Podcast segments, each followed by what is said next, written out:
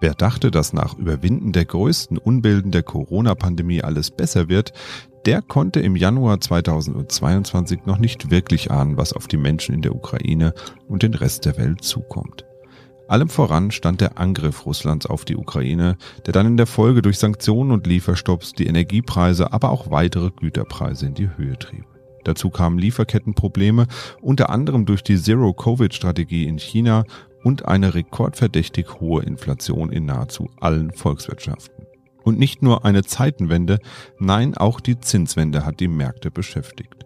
Dabei gerieten unter anderem die Technologiewerte unter die Räder und die hochspekulativen digitalen Währungen haben ebenfalls kräftig korrigiert zum Ende des zweiten Halbjahres. Welche Entwicklungen aus dem ersten Halbjahr werden uns noch länger beschäftigen? Wie geht es am Energiemarkt weiter und was erwartet uns für die zweite Jahreshälfte 2022? Wir sprechen drüber in dieser Folge Mikro trifft Makro. Mikro trifft Makro. Das Finanzmarktgespräch der DK Bank. Herzlich willkommen zur 47. Folge von Mikro trifft Makro. Heute ist Donnerstag, der 7. Juli 2022 und an meiner Seite wie immer der Chefvolkswirt der DK Bank, Dr. Ulrich Kater. Hallo, Herr Kater. Hallo, Herr Usmann.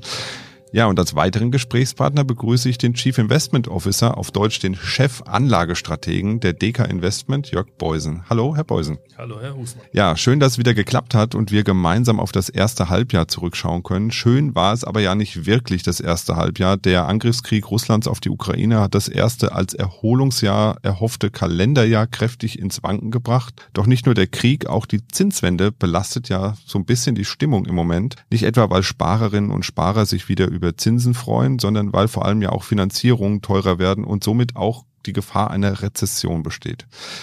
Herr Kater, wie sehr hätte uns denn die Zinswende getroffen, wenn es nicht zum Krieg in der Ukraine gekommen wäre? Ich meine, diese Zinswende, die war ja 2021 irgendwie schon vorhersehbar. Wir haben uns da ja schon immer drüber unterhalten. War das nicht alles irgendwie schon bekannt und eingepreist? Nein, also ist ganz klar, die Zinswende alleine hätte deutlich weniger Konjunktur- und Inflationsfolgen gehabt, als wir das jetzt gerade diskutieren. Ähm, der Krieg hat tatsächlich da nochmal sehr, sehr viel äh, verändert. Die, die, Invasion in der Ukraine äh, ist nicht nur eine humanitäre Katastrophe, sondern sie kostet einfach wirtschaftlich einen hohen Preis.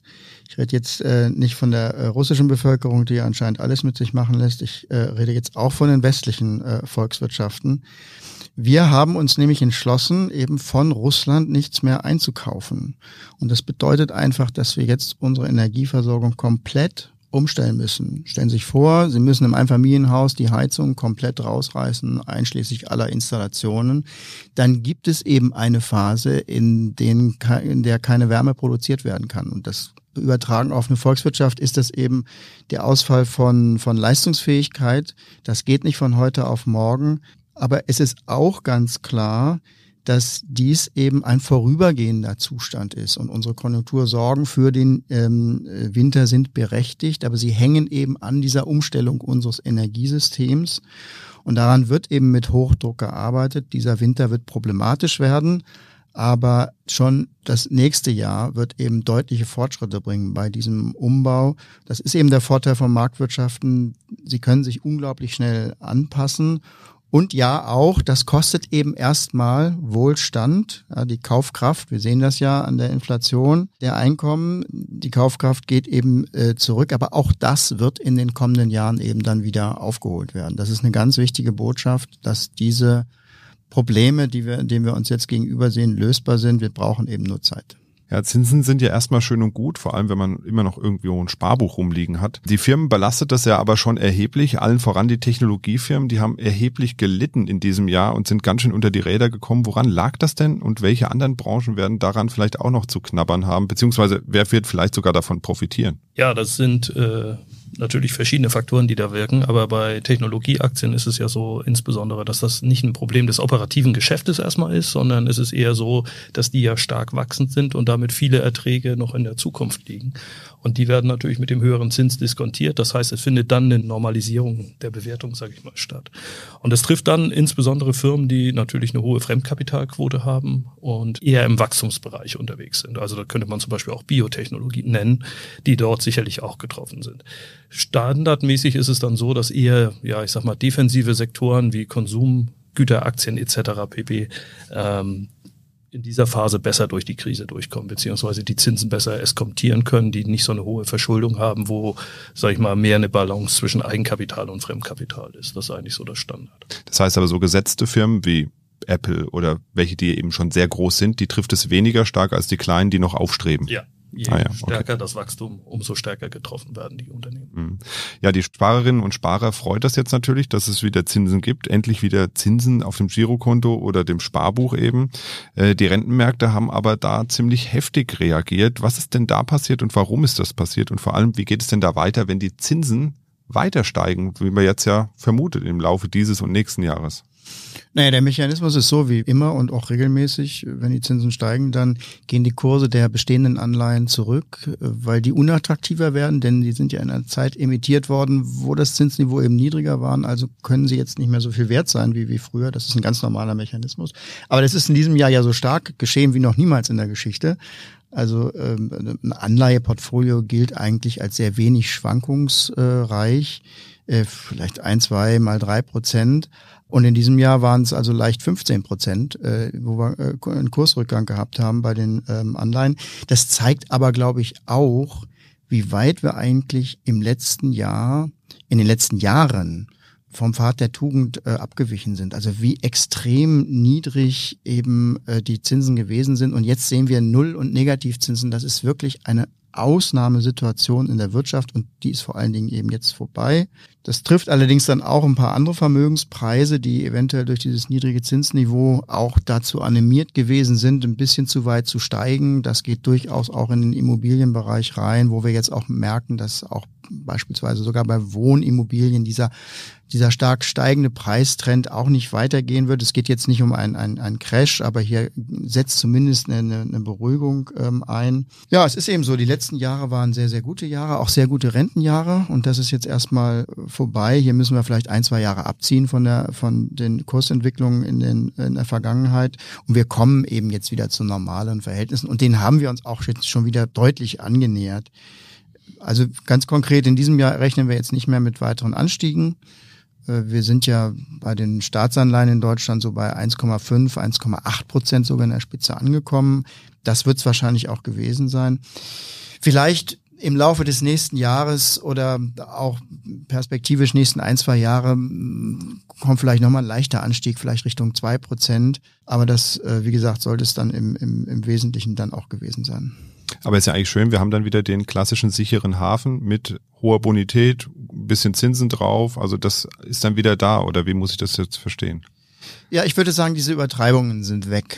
Wenn man sich das genau anschaut, dann sind die Zinsen auch noch bei einer Bundrendite von zwei Prozent immer noch sehr, sehr niedrig, weil man ja immer die Inflationsrate abziehen muss. Das ist ja dieser gedankliche Schritt, den viele sehr schwierig machen können, aber für die Profis ist das eben ganz normal, denn es geht ja um die reale Kaufkraft, die ich auch mit dem Vermögen eben erhalten möchte. Und da muss ich immer die Inflation äh, subtrahieren. Und wenn diese Inflation eben, ja gut, die kommt runter, aber wird wahrscheinlich doch eine ganze Weile lang über zwei Prozent bleiben. Und wenn man dann eben dann zwei Prozent bei den Bundesanleihen oder ein bisschen weniger noch auf dem Girokonto haben, dann reicht es eben immer noch nicht, um diese Inflation auszugleichen. Das zeigt dann eben, dass der eigentliche, der wahre Zins in Wirklichkeit dann, dann weiterhin sehr, sehr niedrig ist. Inflation ist ein gutes Stichwort. Die steigenden Energiepreise waren ja ein wesentlicher Treiber bei der Inflation. Für die Ölfirmen hieß das ganz gute Gewinne. Der Ölpreis war oder ist immer noch jetzt im Moment sehr hoch. In Deutschland gibt es jetzt den Tankrabatt auf Kraftstoffe. Das hat irgendwie nicht ganz so gut funktioniert wie gedacht.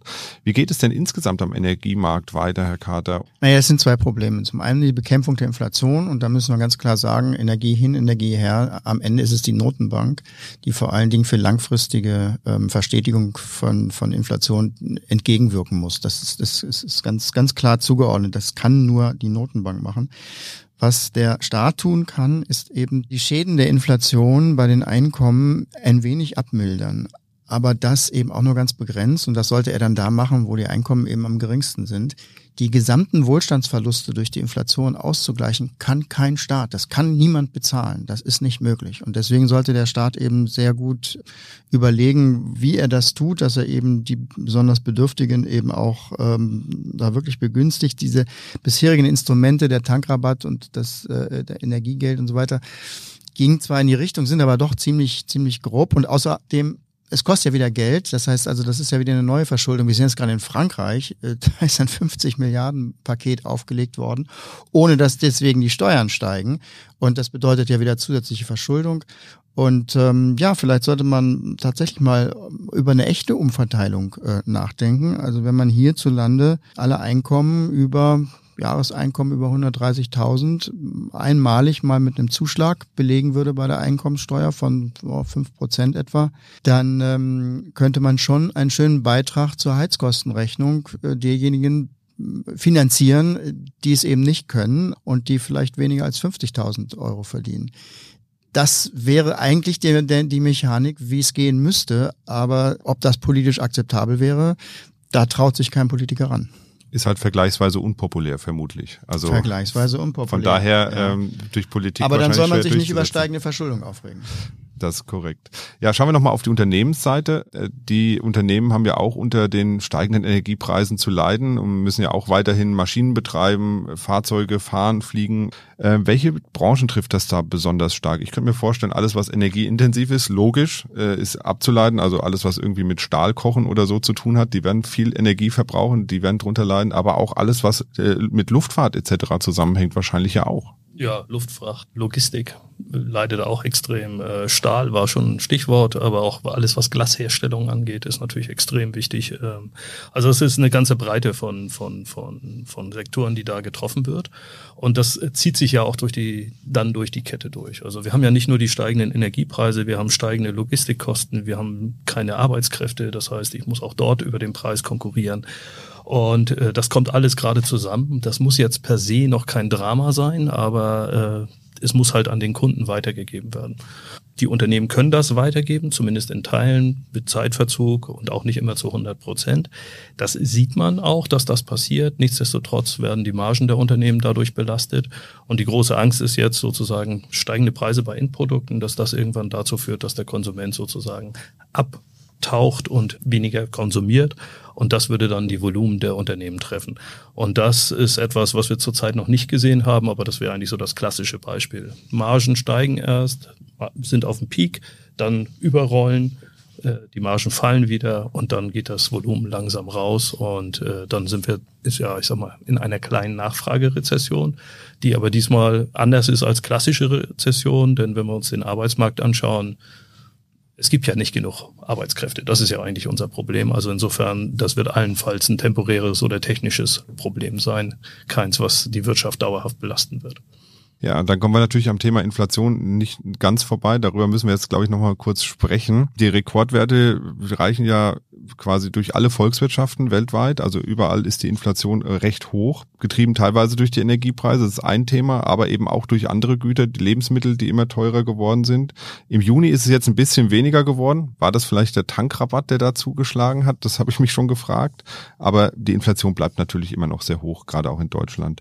Ist da ein Ende überhaupt absehbar, solange die Preise für Energie und, sag ich mal, gewisse Lebensmittel, Rohstoffe immer noch so hoch bleiben? Und ja, was könnte überhaupt für Entspannung sorgen? Naja, das kann man schon ziemlich sicher sagen, dass die Inflationsraten, die ja wirklich ähm, historisch hoch sind, wieder zurückgehen werden. Das Problem ist nur, dass sie erst einmal steigen könnten. Insbesondere eben mit diesen Geschehnissen, die sich jetzt hier im Rest des Jahres abspielen, beziehungsweise im Winter. Das heißt also die, die Knappheit von Energierohstoffen. Das kann sein, dass wir zweistellige Inflationsraten in dieser Zeit sehen. Aber danach ist eben äh, damit zu rechnen, dass die, die Raten dann auch deutlich zurückkommen. Was wir jetzt schon sehen und was neu ist, ist eben, dass die Nachfrage jetzt schwächer wird. Das war das große Problem, wie eigentlich die Inflation losgegangen ist. Das war ja noch vor dem Ukraine-Krieg. Die Nachfrage war zu stark in, in, in der ganzen Welt eigentlich. Und das hat die, die Industriegüterpreise dann äh, dazu bewogen, langsam anzusteigen. Und darauf kam dann der Schock mit der Energieversorgung aus der Ukraine, bzw. aus Russland. Diese auch Energiethematik wird sich in den nächsten ein, zwei Jahren auch eher entspannen.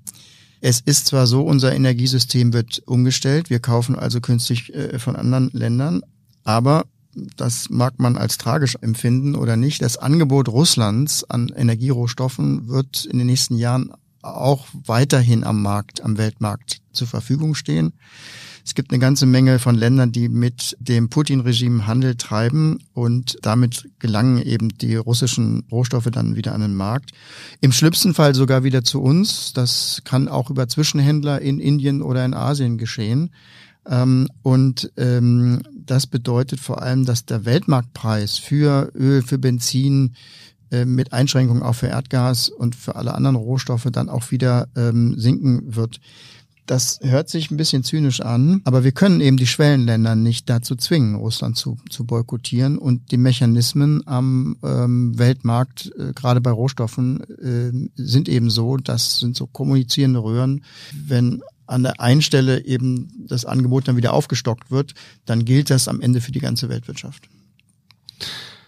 Kommen wir nochmal zum Schluss oder Richtung Schluss äh, zu einer Art Icarus-Story. Äh, ähm, die Kryptowährungen, die sogenannten, die waren ja lange Zeit in aller Munde. Gigantische Zuwächse, eine Wachstumsgeschichte ohne Ende. Viele Menschen haben rein investiert, haben sich über die Gewinne auch gefreut, natürlich über die Wertzuwächse dieser digitalen Anlagevehikel.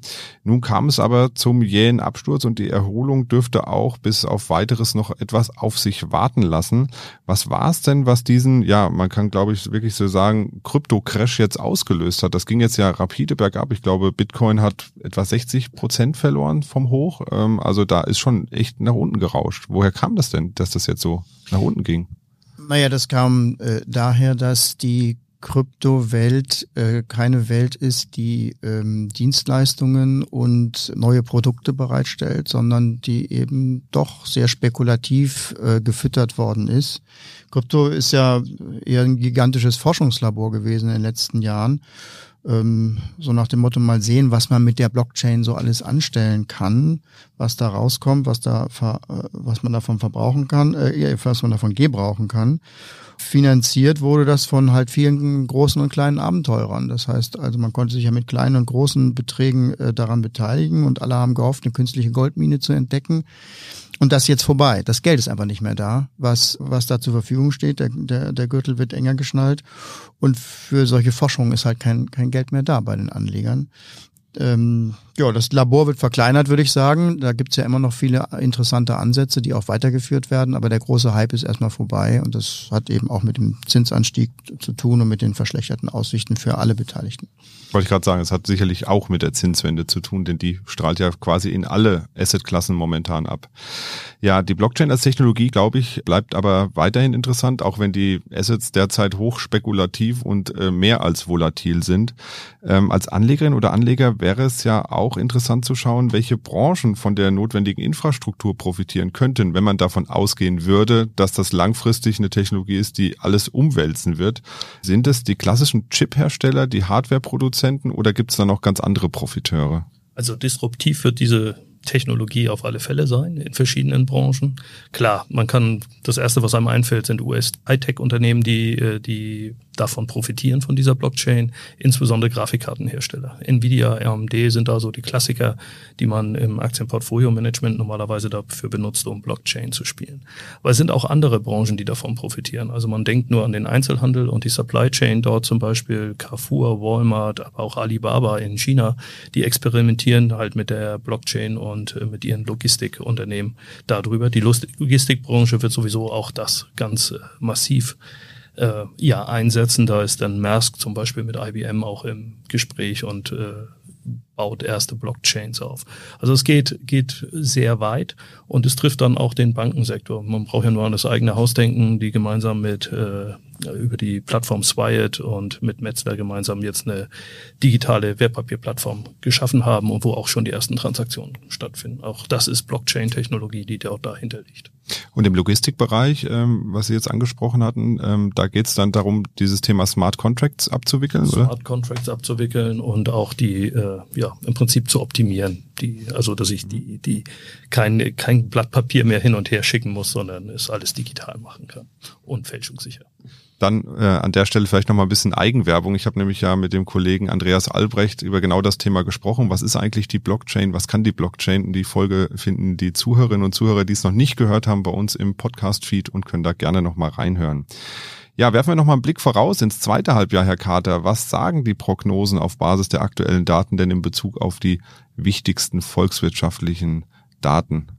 Bleibt die Lage angespannt? Rutschen wir in eine Rezession? Wie geht's weiter? Ja, wir prognostizieren ja wirklich selten eine Rezession. Es äh, liegt daran, dass man die Abwärtskräfte meistens ähm, zu spät erkennt. Diesmal ist es ein bisschen anders. Wir kommen wohl auch nicht drum herum angesichts eben dieser politischen Rahmenbedingungen mit einer russischen aggressiven Haltung, die sich wohl auf Jahre hinaus nicht ändern wird.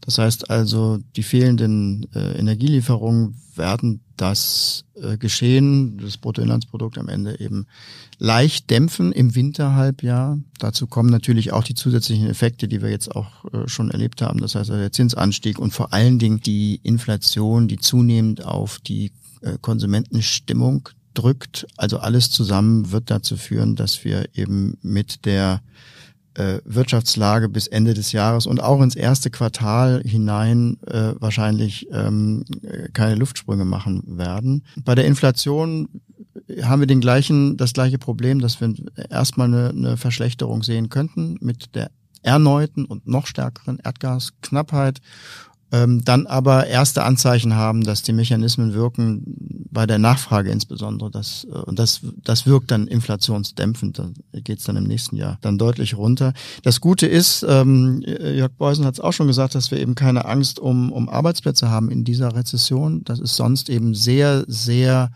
problematisch, eine Rezession dann auch in die Länge zu ziehen. In dieser Lage ist das anders. Die Verbraucher werden bei Entspannungstendenzen dann wieder kaufen und äh, die Maschine wird, wird eben wieder in Gang kommen. Also die wichtigste Botschaft für uns ist beim Blick auf die nächsten Quartale, es ist keine Dauerkrise sein wird. Sicherlich muss man auch bei der Skrupellosigkeit der Russen in, in militärischen Themen noch weitere militärischen Eskalationen auch im Hinterkopf haben. Da darf man auch nicht naiv sein. Aber bei dem Fortgang dieser ökonomischen Probleme, da sind wir sehr zuversichtlich, dass die im spätestens im Verlauf des nächsten Jahres nicht endgültig gelöst, aber deutlich verbessert werden. Und marktseitig, Herr Beusen, werden wir weiterhin mit Volatilität leben müssen im zweiten Halbjahr und allem voran, was macht denn der Anleihemarkt in der zweiten Jahreshälfte? Gibt es denn da Entspannung? Denn die EZB wird ja jetzt auch die Zinsen anheben. Wird das dann auch wieder zu Verwerfungen führen? Wie geht's da weiter? Also fangen wir mal an mit der Volatilität. Also die Volatilität wird uns sicherlich die nächsten Wochen und Monate noch erhalten bleiben. Aber der Vorteil ist, wenn wir gerade auf die Risikomärkte schauen, ist es ja oft so, dass wir vorwegnehmen, was die Wirtschaft in den nächsten neun bis zwölf Monaten machen werden wird. Und insofern äh, bin ich da schon verhalten optimistisch, äh, dass wir das Tal der Tränen da sozusagen bei den Risikomärkten erreicht haben. Wir hatten ein sehr positives Jahr 2021. Wir haben ein fürchterliches Halbjahr hinter uns. Also wenn nicht jetzt, wann dann Sparpläne durchziehen, würde ich empfehlen. So, zu den Rentenmärkten kann man sagen, ja, äh, wir haben viel gesehen. Zinsanstiege waren kurz und heftig, extrem hoch, dreieinhalb in den US Treasuries, anderthalb, Uli hat's gesagt, äh, in der, in der Bundrendite. Da ist auch schon, sind im Prinzip schon viele Zinserhöhungen eingepreist. Das wird sich, da mag es auch noch den einen oder anderen überraschenden Wink nach oben geben, aber diese Heftigkeit, die wir in der ersten Jahreshälfte gesehen haben auf dem Zinsmarkt, die sehe ich ehrlicherweise nicht mehr. Ganz im Gegenteil, wir sehen jetzt eher schon wieder Tendenzen nach dem Motto, okay, die Wirtschaft schwächelt, irgendwann wird die FED, die EZB ihre Zinspolitik wieder umdrehen müssen, werden vielleicht sogar schon 2023 zum Jahresende 2024 erste Zinssenkung vorwegnehmen müssen. Und äh, der Zinsmarkt hat sich ja schon entspannt. Also wir sind ja von den Höchstständen schon wieder weg. Und das ist dann wieder positiv für die Rentenmärkte. Also da wird eine Entlastung reinkommen. Ich glaube nicht, dass es so volatil weitergeht wie im ersten Halbjahr auf den Rentenmärkten. Das sollte mich sehr überraschen. Dann hoffen wir mal, dass Ihre Prognosen so wahr werden. Das werden wir am Jahresende überprüfen, wenn wir uns wieder zusammensetzen, um mal zurückzublicken aufs Gesamtjahr, beziehungsweise auch dann insbesondere auf die zweite Hälfte. Da werde ich Sie dann dran erinnern, was Sie hier gesagt haben. Ähm, ansonsten vielen Dank für den Überblick über das erste Halbjahr und ähm, die möglichen Entwicklungen im zweiten. In der Runde treffen wir uns dann im Jahresende wieder und schauen dann ein bisschen auch schon voraus auf 2023. Ja, es ist wirklich schon soweit. 2023 steht gedanklich irgendwie schon vor der Tür. Ansonsten, wenn Sie Fragen an uns, an die Gesprächspartner haben oder Themenwünsche, dann schreiben Sie uns gerne an podcast.dk.de. Für heute machen wir dann hier zu. Machen Sie es gut und bis bald. Tschüss. Mikro trifft Makro ist ein Podcast der DK Bank. Weitere Informationen zur DK Bank finden Sie unter www.dk.de-dk-gruppe.